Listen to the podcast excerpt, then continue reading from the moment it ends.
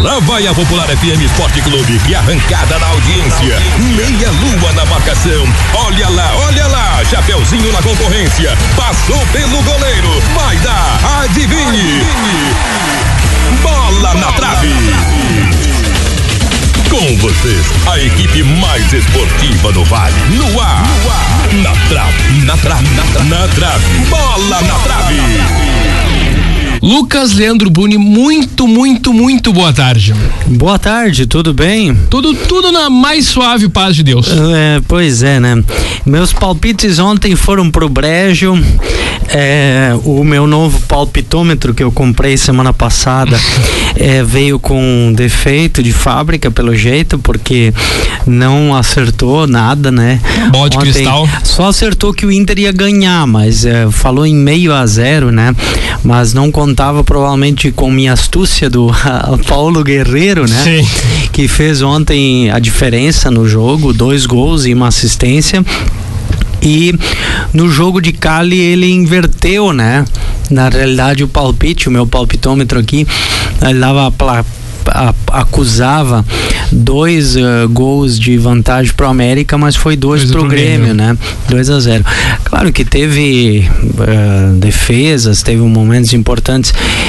Eu queria entender, tu como um bom colorado, o uh, Lucas Souza, o, o, ontem no jogo, no início da partida, teve alguma falha do do Clau, do zagueiro, o, como é que é o zagueiro novo esse Fux. o Fux teve alguma falha dele, algum lance meio estranho, bizonho dele? Tu te lembra? Porque alguém eu só li numa rede social, é bom esse Fux, é só isso, um comentário assim. Não, daí eu não fiz a alusão porque eu não estava assistindo o jogo, né? Não me lembro de nenhuma falha dele. É, assim, pois é. Tão bizarro, alguma não, coisa assim, não lembro. Não, então tá. O Inter, o Inter foi soberano ontem? O Inter foi soberano. O Inter foi. Tu pode ver, ó, tu pega os 10 minutos de jogo, tu vai saber como foi o jogo todo, parece. É. Porque, ó, dos 10 minutos de jogo, eu quase tive uns 5 infartos. Porque a bola ia até a linha e não entrava. Então entrava e os gols só saíram no terceiro, no, no segundo tempo, saíram três gols. Mas uh, o que aconteceu no jogo de ontem foi que o Inter foi forte nos 10 primeiros minutos e depois parece que aquietou um pouco. A Universidade Católica conseguiu um pouco de ritmo de jogo, mas depois o Inter se sobrepôs em casa e começou a atacar e foi para frente, foi para frente e resultou no 3 a 0. E resultou num 3 a 0 muito bem, né? O Inter chutou 26 bolas ao gol ontem. Foi bem o Inter ontem. Foi muito bem. É, tu sabe que ontem nós estávamos fazendo aquela projeção de escalação do Inter com. É, eu não, não me dei conta e não estava considerando o Bosquilha né, no, na equipe. Acredito que o, que o Cudê tem na sua disposição e em casa eu entendo que ele deva atuar desta forma com Bosquilha e com Marcos, Marcos Guilherme abertos como extremas e usando o Paulo Guerreiro centralizado. E aí atrás dessa linha, vindo com o Musto, o uh, Thiago Galhardo e o Edenilson. Agora, é, com essa amostragem do jogo de ontem, o um, Thiago Galhardo e o Marcos Guilherme botam uma pulga atrás da orelha do técnico Sim. na questão do D'Alessandro é, se o D'Alessandro vai ter condições de entregar o ritmo que esses dois jogadores bem mais jovens conseguem entregar. Em compensação, o D'Alessandro é um cara habituado a jogar grenais.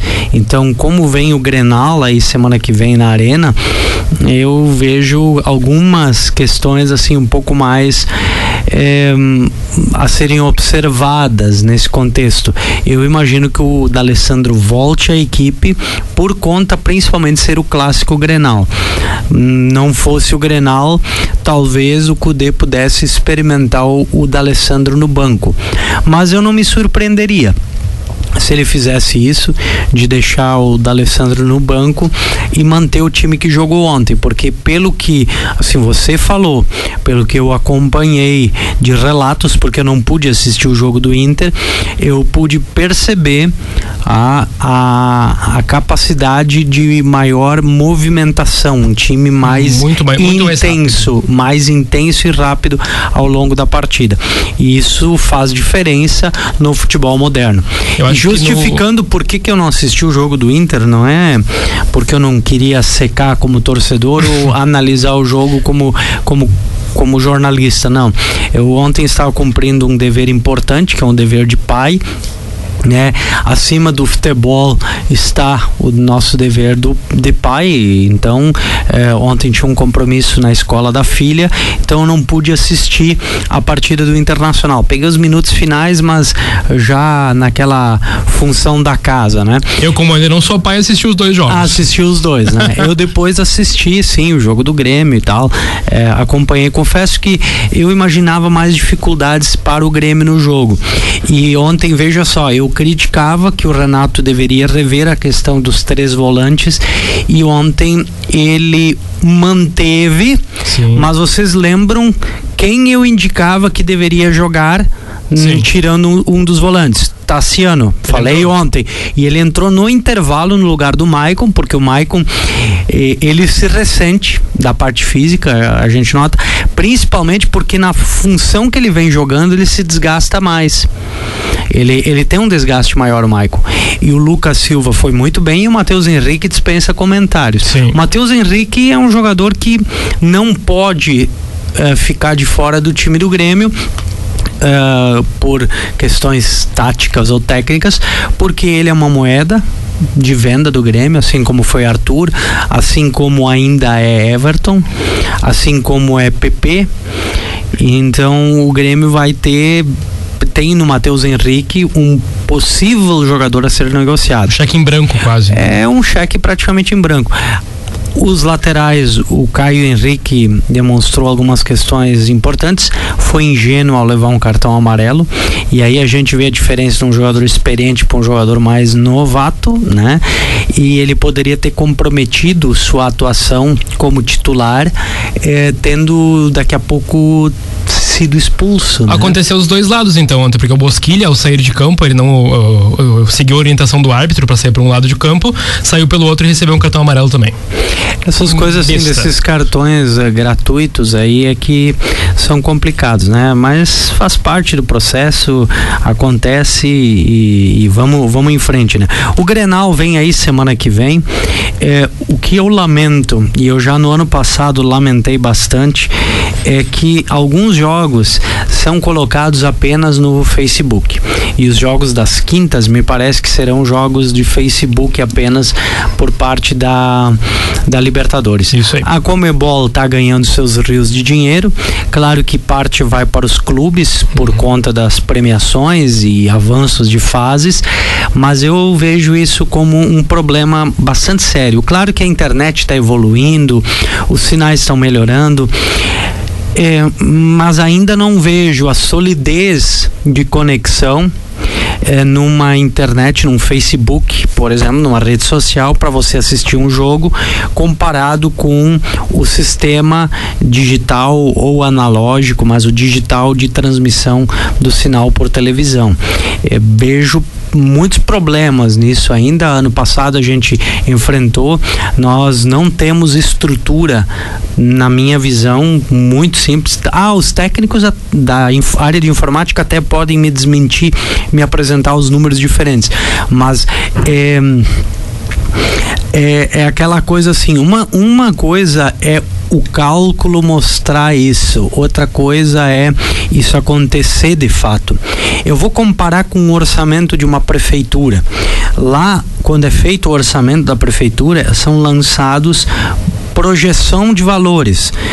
X milhões, tá? E no ano seguinte tem que entrar esse dinheiro primeiro no caixa da prefeitura para poder gastar. Tem gente que gasta antes desse dinheiro entrar. Depois o dinheiro não, não confirma, não entra, entra menos, e aí o pessoal se aperta, né? Fica louco porque não consegue é, pagar as contas. Sim. No caso do, da, da internet também, o cálculo mostra que podem X mil ou milhões de pessoas assistir ao mesmo tempo o jogo no Facebook na hora do vamos ver, na hora de prática, aí começa a pipocar. Ah, mas aí o problema do sinal da internet, do provedor, é muita gente. Mas e o cálculo? Onde é que ele ficou? Uhum. Né? Então, eh, não, eu, não é que eu sou contra, mas eu, eu creio que nós não estamos ainda bem preparados tecnicamente para isso. Ainda não há uma solidez de, de sinal capaz de garantir que o Lucas Souza, o Lucas Bruni, o João, o Pedro, Fulano, Beltrano, Ciclano, todos ao mesmo tempo vão poder assistir o Grenal. E ainda mais se tratando de Grenal. Por quê? Porque aí tu não tá só envolvendo uma das torcidas do Rio Grande do Sul. Em tese, tu está envolvendo os 10 milhões de habitantes. Claro que não vai todo mundo pro seu smartphone conectar e assistir. Nem todos gostam de futebol e assim por diante.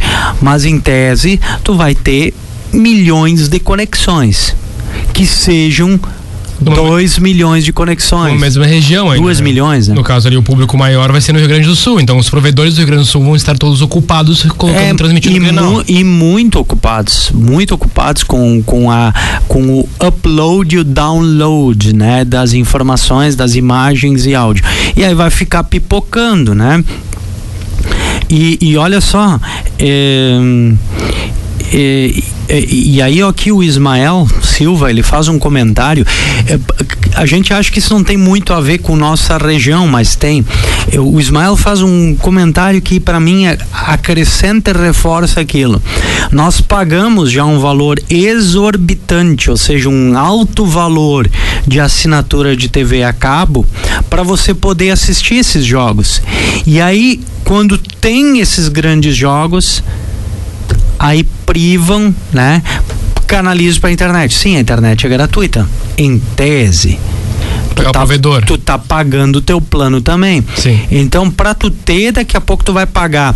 Vamos fazer a conta assim, ó. É, o pessoal reclama da Sky, né? Que é uma das fornecedoras de, de TV a cabo. Aí tem pacotes aí que o pessoal paga 100, 105. Tem outros que. Nesses grupos, né? Nos grupos.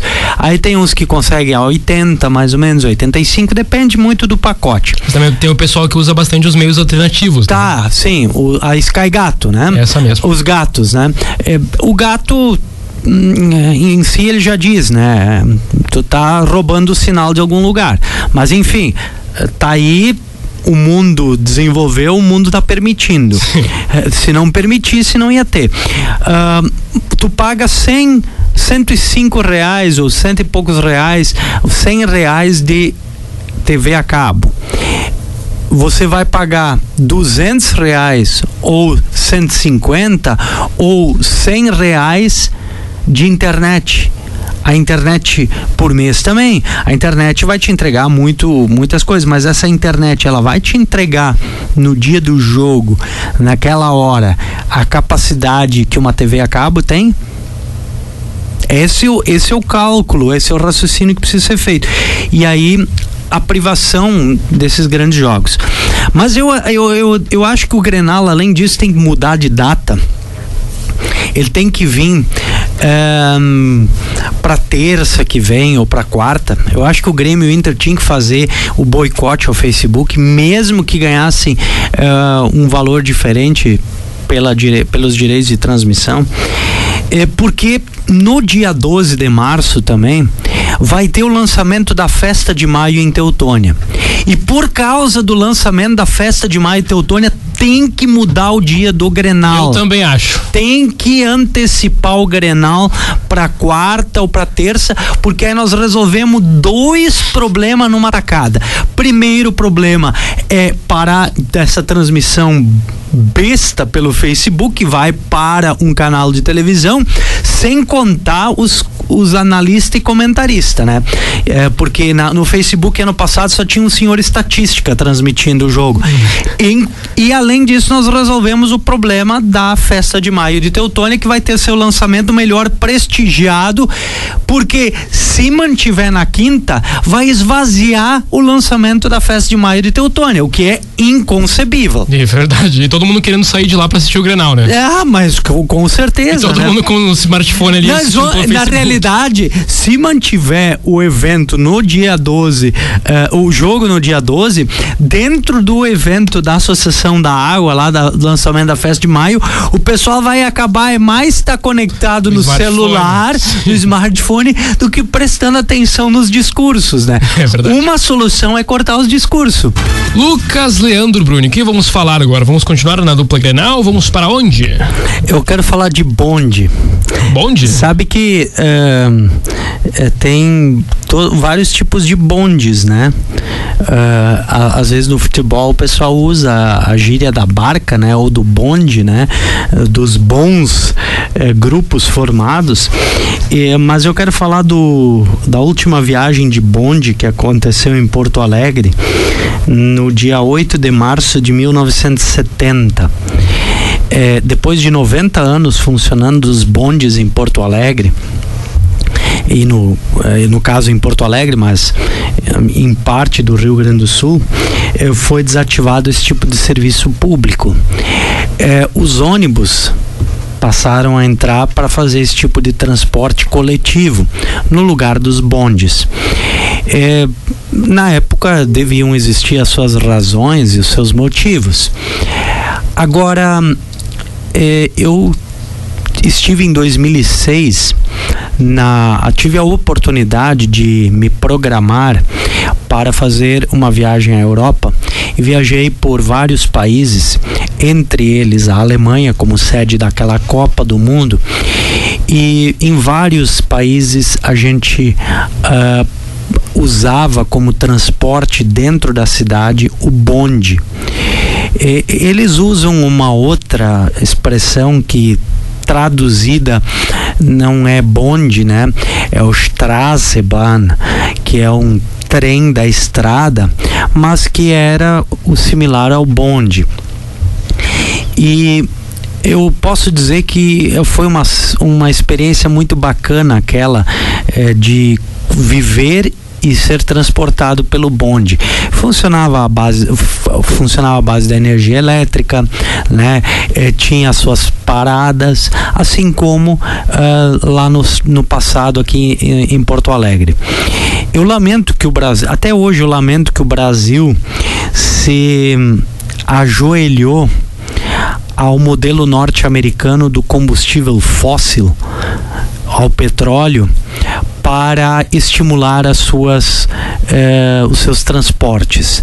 Não é que eu seja contra, mas, mas o Brasil ele só apostou nessa galinha, nesse cesto e relegou a um plano secundaríssimo o transporte ferroviário e o transporte hidroviário.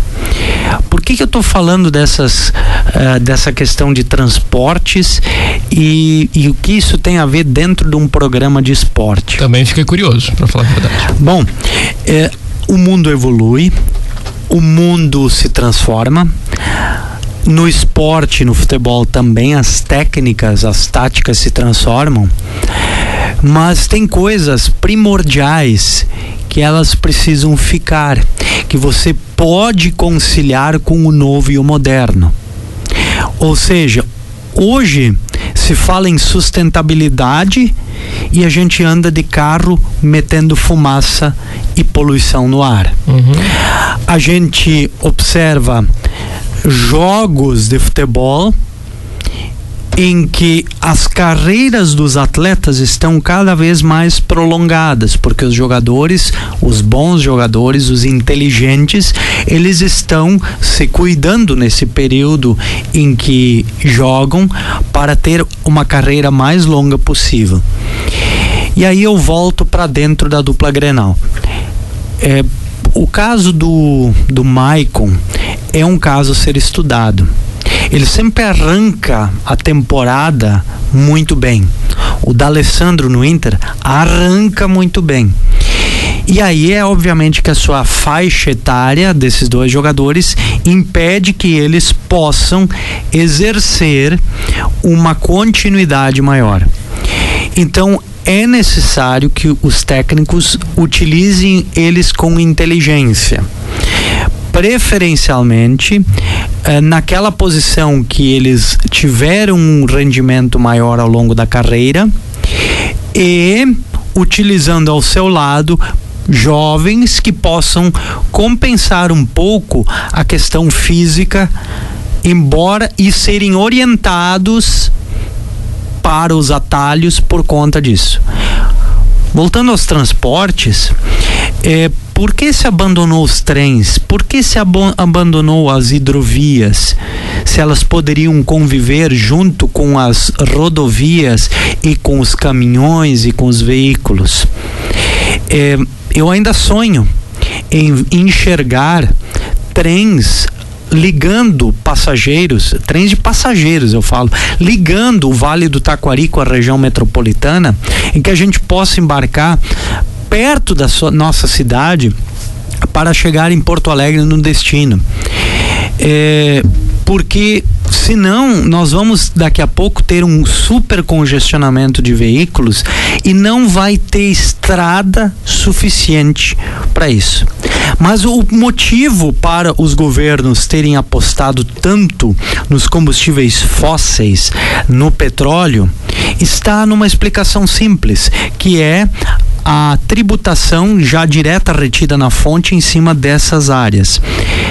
E aí no esporte, e aí no esporte? É, eu vejo os clubes inchando seus plantéis com muitos jogadores. Alô Palmeiras. É, alô Flamengo. Grêmio e Inter estão tendo que caminhar nessa vibe também por conta de ter que fazer frente contra esses adversários. Uhum. Para isso precisam ter mais jogadores. E aí, puxando o ganchinho de novo lá do, do transporte, mas por que só apostar em jogadores vindos de fora? Por que só no petróleo? Por que não aposta naquilo que já tem, que é a parte da ferrovia, da hidrovia?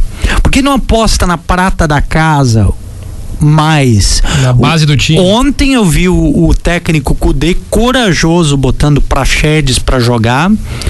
O jogo estava praticamente resolvido, o adversário com um a menos, e é isso que precisa ser feito. Eu vejo o Renato não tendo medo de botar o Caio Henrique para sair jogando, e nem o Matheus Henrique muito menos ano passado o Jean-Pierre, muito menos lá atrás o Arthur. Então, o futebol também tem alguns ensinamentos que às vezes a prata da casa ela precisa ser melhor valorizada e a gente não está enxergando isso às vezes na nossa sociedade. Se na Europa os trens são sucesso, os bondes são sucesso, por que nós não copiamos essas coisas boas. Se tanto nós gostamos de dizer sou de origem alemã, sou de origem italiana, sou de origem lusa, origens europeias. Por que nós continuamos nos rendendo às, ao mercantilismo norte-americano, baixando a crista? Não sei, no futebol é a mesma coisa. Nós temos que ter as nossas convicções aqui do Brasil e não necessariamente, e aí da, da América do Sul, o Cudê, o São Paulo, nas nossas convicções e parar de querer copiar as coisas americanas ou, ou europeias, importar as coisas de fora.